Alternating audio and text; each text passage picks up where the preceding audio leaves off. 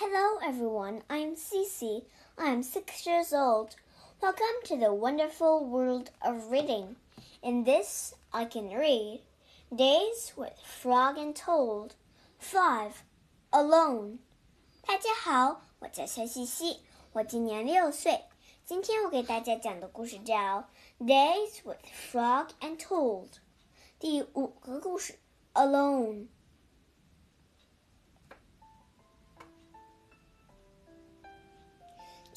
To Frog's house. He found a note on the door. The note said, Dear Toad, I am not at home. I went out. I want to be alone. Alone? said Toad. Frog has me for a friend.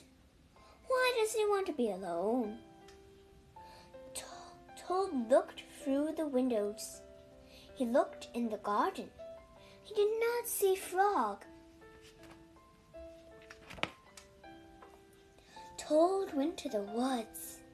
He did not. Frog was not there. He went to the meadow. Frog was not there. Toad went to the river. There was Frog. He was sitting on an island by himself. Poor Frog said Toad. He must be very sad. I will cheer him up. Toad ran home. He made sandwiches. He made pitcher of iced tea. He put everything in a basket. Toad hurried back to the river. Frog, he shouted, it is me, your it is your best friend Toad. Frog was too far away to hear. Toad took off his jacket. He waved like a flag. Frog was too far away to see. Toad, Toad, shouted and Toad shouted and waved, but it was no use. Frog sat on the island. He did not see or hear Toad. A turtle swam by. Toad climbed on the turtle's back. Turtle, said Toad, carry me to the island. Frog is there. He wants to be alone. If Frog wants to be alone, said the turtle, why don't you leave him alone? Maybe you are right, said Toad. Maybe Frog does not want to see me. Maybe he does not want to. Maybe he does not want me to be his friend anymore. Yes, maybe, said the turtle as he swam to the island. Toad, I'm sorry for all the, the dumb things I do. I'm sorry for all the silly things I say. Please be my friend again. Toad slipped off the turtle.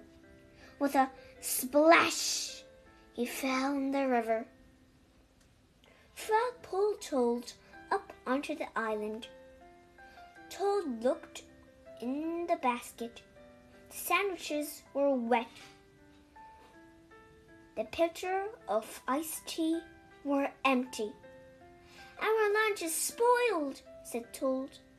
I made it for you, Frog, so that you would be happy.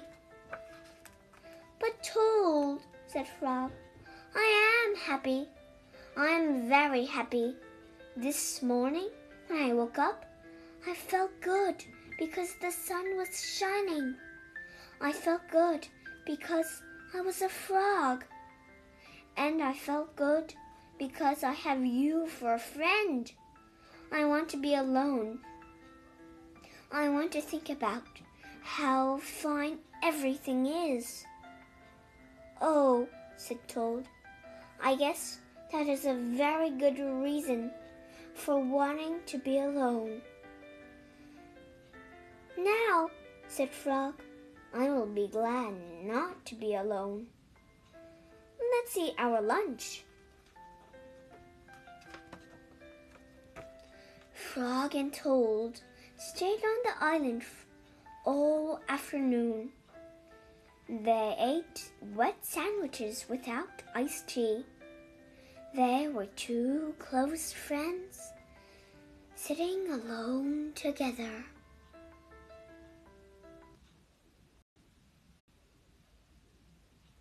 在这个故事里，我们学两个单词。第一个单词 pitcher，p i t c h e r，pitcher，大水罐。